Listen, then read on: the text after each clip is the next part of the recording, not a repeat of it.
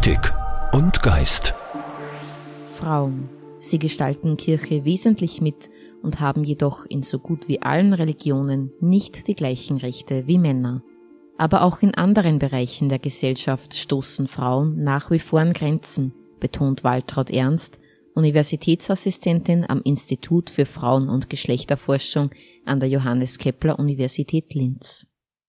Also verfassungsmäßig haben wir ja die Gleichberechtigung. Seit 1955, seit dem Staatsvertrag, auf jeden Fall garantiert hier in Österreich. Aber die Realisierung ist nicht passiert. Immer noch nicht obwohl es die äh, feministischen Bewegungen gab, obwohl es die sogenannte zweite Frauenbewegung gab, wofür auch Männer gekämpft haben, weil es ist ja nicht so, dass die, dass die Frauen allein für ihre Rechte kämpfen müssen, sondern es gibt ja viele Männer, für die ist es ganz selbstverständlich, na klar, Gleichberechtigung soll sein, muss sein, wenn man in einer Demokratie leben will. Trotzdem ist es noch nicht vorhanden Aktuell sprechen ja viele vom Lohngefälle, vom Gehaltsgefälle. Also es ist ja nicht nur so, dass Frauen in Teilzeitbereiche abgedrängt werden. Einerseits, weil sie zusätzlich unentgeltliche Reproduktionsarbeit, nennt man das, machen sollen. Äh, also Kinderbetreuung, Haushaltspflege, Versorgung des Mannes oder wenn sie verheiratet sind. Und ja, und andererseits werden sie für dieselbe Arbeit tatsächlich noch viel zu oft schlechter bezahlt als Männer. Das ist nach wie vor in vielen Bereichen so, obwohl in den letzten Jahren Verbesserungen umgesetzt werden konnten.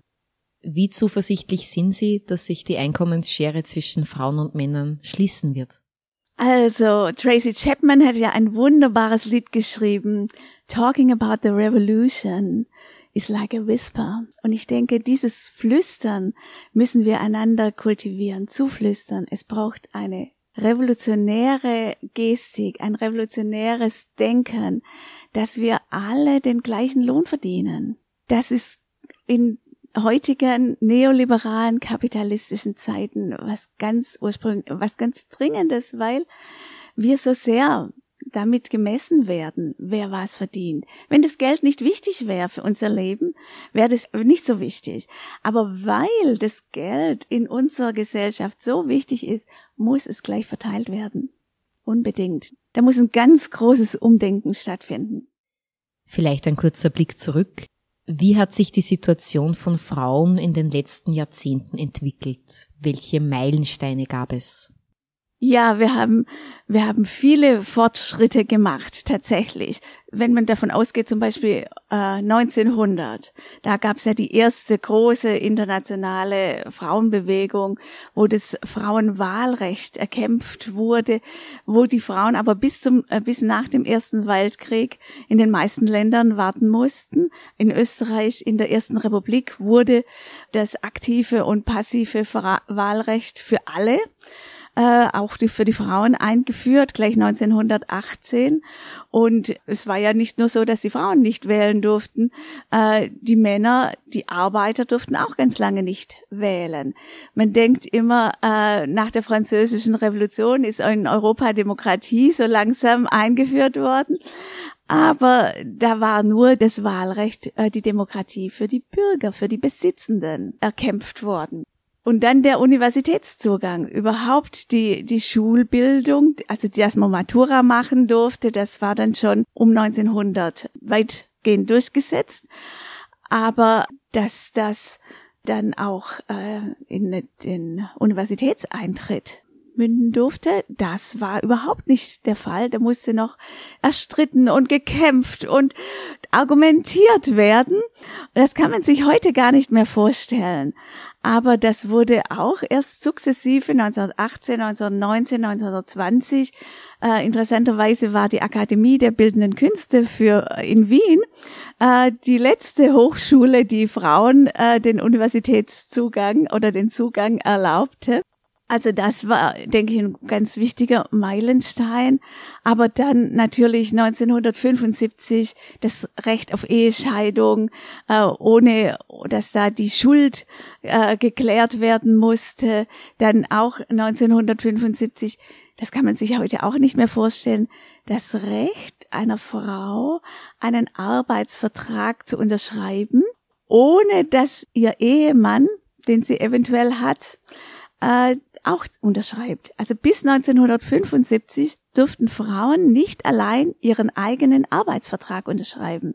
Es erforderte die Zustimmung des Ehemannes, weil dieses konservative Bild in den Köpfen war und im Recht verankert leider, dass die Frau selbstverständlicherweise den Ehegatten versorgt und nicht selbstständig Geld verdient. Und so, und deshalb, das waren natürlich große Meilensteine. Viele haben ja zum Beispiel kritisiert, dass sich in der Corona-Pandemie die Ungleichheit zwischen den Geschlechtern wieder verschärft hat und man zurück in alte Rollenmuster gefallen sei. Auch wenn Väter stärker als zuvor bei der Kinderbetreuung und im Haushalt mit angepackt haben, haben doch in erster Linie Frauen die Sorgearbeit gestemmt und mussten zum Beispiel Homeoffice und Homeschooling miteinander vereinbaren. Leider haben das viele wissenschaftliche Studien bestätigt, diese, dieses äh, Klagen sozusagen äh, von vielen äh, Frauen mit Kindern und Ehemännern, dass, dass sie zu Hause in der Familie dann äh, während der Pandemie für alles zuständig war. Also gab es große Probleme, das äh, haben viele Studien gezeigt, und zwar nicht nur in Österreich, sondern in ganz Europa. Und da wurde auch deutlich, die Selbstverständlichkeit, wer die Familie versorgt, ist noch überhaupt nicht gleichberechtigt verteilt. Jedenfalls nicht weitgehend. Es gibt vorbildliche äh, Familienkonstellationen, sicher, das hoffe ich sehr. Und, und ähm, aber weit verbreitet scheint die Selbstverständlichkeit, dass gleichberechtigt der Dreck weggemacht wird, die Kinder versorgt wird, das Essen auf den Tisch kommt und auch wieder abgetragen wird. Die ganzen vielen alltäglichen Notwendigkeiten, die einen am Leben erhalten, deshalb Reproduktionsarbeit. Das ist überhaupt nicht selbstverständlich, dass das gleichberechtigt verteilt wird. Hat die Pandemie gezeigt und da muss noch ganz viel gemacht werden in den Köpfen und auch äh, in den Gesetzen. Genau deshalb treten viele Frauen für Gleichstellung ein. Welche Dynamiken können dabei entstehen? Ja, das ist was ganz Wichtiges. Wie gesagt, wir leben in einer Demokratie und da ist es ganz selbstverständlich oder müsste es selbstverständlich sein, dass wir alle gemeinsam auf die Gleichberechtigung aller schauen. Dass die Pflichten gleich verteilt sind, die Profite gleich verteilt sind, die, die Rechte gleich verteilt sind und die alltäglichen Aufgaben. Und das ist ein ganz schönes Gefühl, das müssen wir weiter propagieren. Und das versuche ich auch in meinen Lehrveranstaltungen den, der neuen, jungen Generation deutlich zu machen. Das macht Spaß, gleichberechtigt zu sein und gleich verpflichtet zu sein und gleich viel Lohn zu bekommen. Und es macht Spaß, gleiche Rechte zu haben und dafür gemeinsam zu kämpfen. Gemeinsam etwas bewegen, das will auch Stefanie Stockinger, Musikerin bei den Poxrocker Sisters und Beauftragte für Jugendpastoral in der Diözese Linz. Sie ist eine von vielen Frauen, die sich haupt- und ehrenamtlich in der katholischen Kirche engagieren. Also ich habe das definitiv so wahrgenommen, dass immer hauptsächlich Frauen sich engagieren.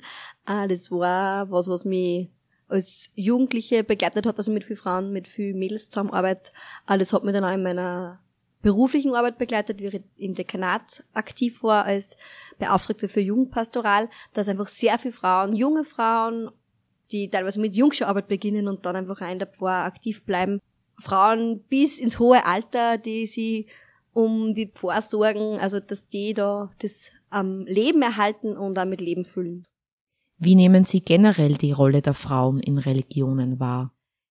Ich glaube, es gibt immer einen großen Unterschied zwischen dem, wie es irgendwie in der Theorie ist und wie es in der Praxis ist, zum einen, weil es halt irgendwie doch gewisse Dogmen gibt und gewisse Vorgaben, äh, gewisse Unmöglichkeiten, auch noch immer in vielen Religionen für Frauen und gleichzeitig immer extreme Lebensfreude, äh, wirklich ein großes Engagement und viel Tatendrang dann in der Praxis oder in, im, im Tun, in der Basis auch.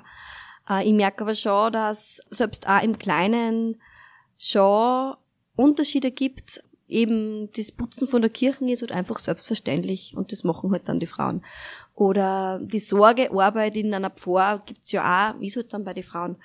Äh, und dass das vielleicht dann trotzdem, dass man da immer darauf achtet, dass das äh, genauso gesehen wird und dass das genauso wertgeschätzt wird, wie, weiß ich nicht, der Obmann vom Finanzausschuss, das dann meistens einmal ist, ähm, das sind jetzt Verallgemeinerungen, aber ich glaube, dass das schon was ist, wo eine Wahrheit drinnen steckt, wo man einfach auch dann aufpassen muss, was ist mehr wert im gemeinsamen Tun. Nämlich, es soll ja gleichwert sein und es soll alles wert sein. Das ist, glaube ich, was, was sich durchzieht durch alle Hierarchie, also Hierarchiestufen und durch alle Belange in Religionen. Und immer, die große Herausforderung ist, glaube ich, wirklich immer, wie geht man mit veralterten Bildern um? Wie geht man mit Schriftstücken um, die 2000 Jahre alt sind? Die müssen wir ja ins Heute übersetzen. Und wie, wie da mit Frauen umgegangen wird, ist ja unterschiedlich. Also da gibt's ja unterschiedliche Stellen und es gibt unterschiedliche Zugänge und wie die Leute das heute auffassen, kann man immer unterschiedlich sehen. Und manche nehmen da, glaube ich, auch Religion als Vorwand her, weil es halt einfach ein praktischer Vorwand ist, manche Dinge äh, so zu lassen, wie sie immer schon waren, weil es eben irgendwie religiös begründet ist. Und das ist, äh, glaube ich, recht bequemer und einfacher Weg. Was ist für Sie Inspiration, sich in die Gemeinschaft der Kirche einzubringen? Ich glaube, das ist biografisch bedingt sehr unterschiedlich, aber mir merke das, also als junger Mensch, als Jugendlicher, als Kind war ich irrsinnig gerne in der Jungschau und dann selber Jungschauleiterin und in der Jugend, weil ich einfach gemerkt habe, da bin ich angenommen, so wie ich bin. Ich kann mir meine Talente einbringen. Bei uns war das natürlich auch ganz stark die Musik. Also wir haben da einfach wirklich voll gemerkt, wir werden da gefördert, wir haben da Bühne gekriegt, wir haben uns da einbringen können. Es haben sich alle gefreut, wenn wir gesungen haben. Ah, das war sicher das eine. Später habe ich dann einfach auch wirklich gemerkt, beruflich, ich kann mich da voll entfalten, ich kann da viel Kreativität einbringen, ich kann da mit Jugendlichen, mit mit Menschen in die Pforen arbeiten und auch sehr sozialraumorientiert arbeiten. Ja, und jetzt merke ich, jetzt habe ich wieder eine neue Phase in meinem Leben. Ich habe sicher mal ein bisschen eine Phase jetzt auch gehabt, wo ich mich ein bisschen entfernt habe. Ich denke, das ist mit Corona bei viel so. Gleichzeitig auch mit dem ersten Kind, das man dann kriegt. Und jetzt kommt so der Moment, wo meine Tochter sozusagen bei den Familienmessen vorstellen mag und mitrasseln mag, wo man dann wieder eingespannt wird und Gitarre spielt und ganz unkompliziert einfach da wieder dabei ist, äh, weil ich da einfach merke, das ist eine Form von, von Ritual, das, das man mitgibt, eine Form von Gemeinschaft, die man erleben kann. Also das ist jetzt gerade so der aktuelle äh, Motivator. Sie haben selber gerade gesagt, Musik hat immer eine große Rolle in Ihrem Leben gespielt und durch Ihre Arbeit bei der katholischen Jungschau und Jugend haben sich auch viele Möglichkeiten aufgetan. Stichwort Proxrocker Sisters. Dabei verarbeiten Sie das Thema Frauen und Gleichstellung auch musikalisch. Warum ist Ihnen das ein Anliegen? Ja, weil ich eine Frau bin natürlich. Also für uns Proxrocker Sisters als Frauen ist das irgendwie naheliegend, wobei ich glaube, das Thema Gleichstellung muss eigentlich für alle ähm, wichtig sein, weil ob ich jetzt eine Mama habe, eine Schwester habe, eine Tante habe, eine Nachbarin habe und vielleicht sogar Mobbin und nicht Frau, ist es trotzdem wichtig, weil wir alle mit dem aufwachsen, mit dem, mit dem, mit einer Ungleichheit aufwachsen.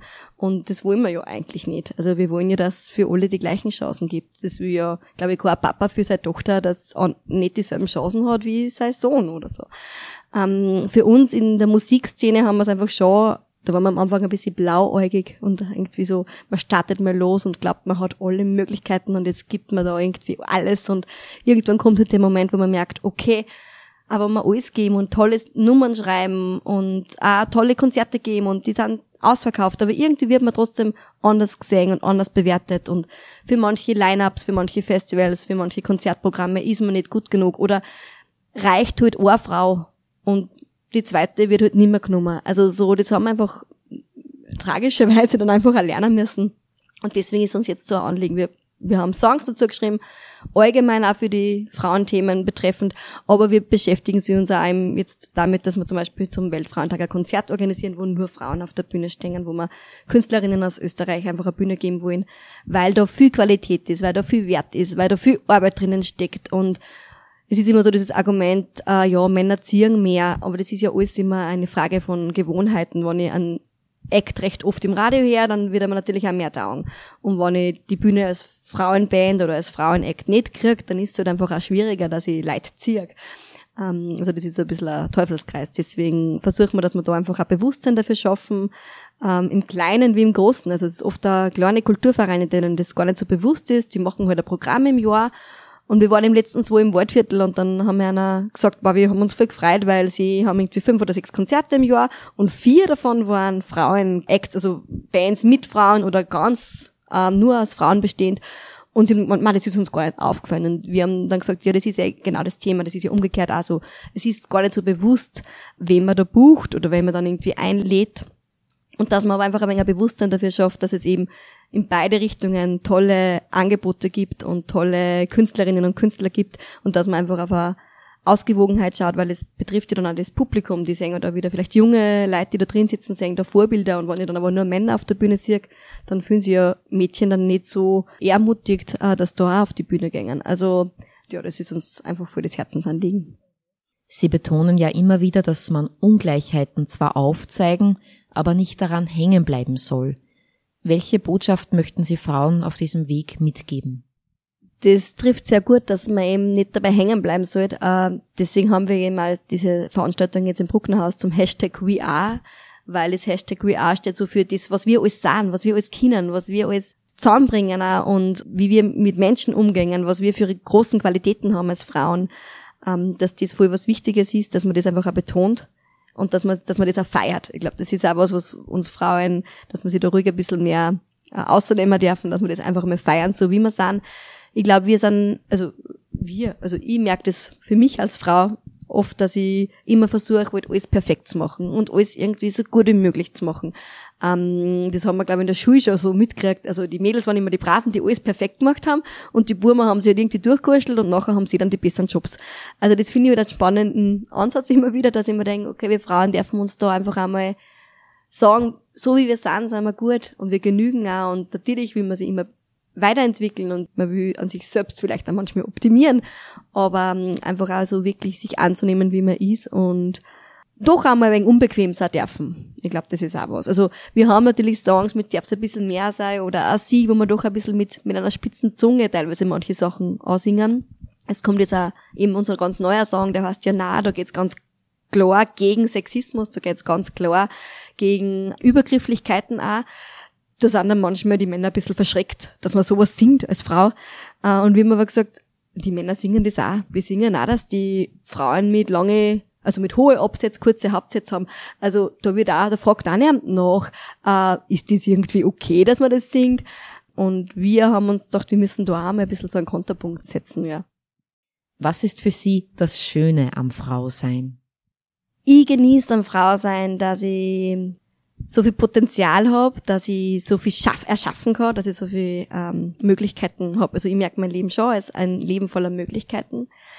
Ähm, ich genieße am Frausein und, und ich finde, also ich finde toll am Frausein, dass ich in einer Familie groß geworden bin, wo immer mir vermittelt worden ist, dass ich als Frau dieselben Chancen habe und alle Möglichkeiten habe, dass mir alles ermöglicht worden ist, was ich mir gewünscht habe, wo einfach meine Talente gefördert worden sind für mich ist Frau sein auch was sehr kraftvolles, was einfach natürlich auch mit, wenn man selbst schon Mutter ist, dann ist das natürlich auch was, was sie voll prägt. Also mich prägt das natürlich sehr so, ähm, die ganze Schwangerschaft war was ganz Besonderes, die Geburt war was Besonderes, wenn man da so Leben schafft und, und das ist so eine Naturgewalt und ich bin da schon sehr dankbar darüber, über diese Möglichkeit. Und ich fühle mich auch als, als sehr ebenbürtig meinem Partner gegenüber. Also wir sind da, ich finde, wir sind ein super Team. Das ist auch was, was ich am Frausein sehr schätze, dass man eben mit anderen Menschen, mit anderen Frauen, mit anderen Männern einfach super zusammenarbeiten kann. Da bin ich überzeugt. Mystik und Geist. Präsentiert von der Katholischen Kirche in Oberösterreich.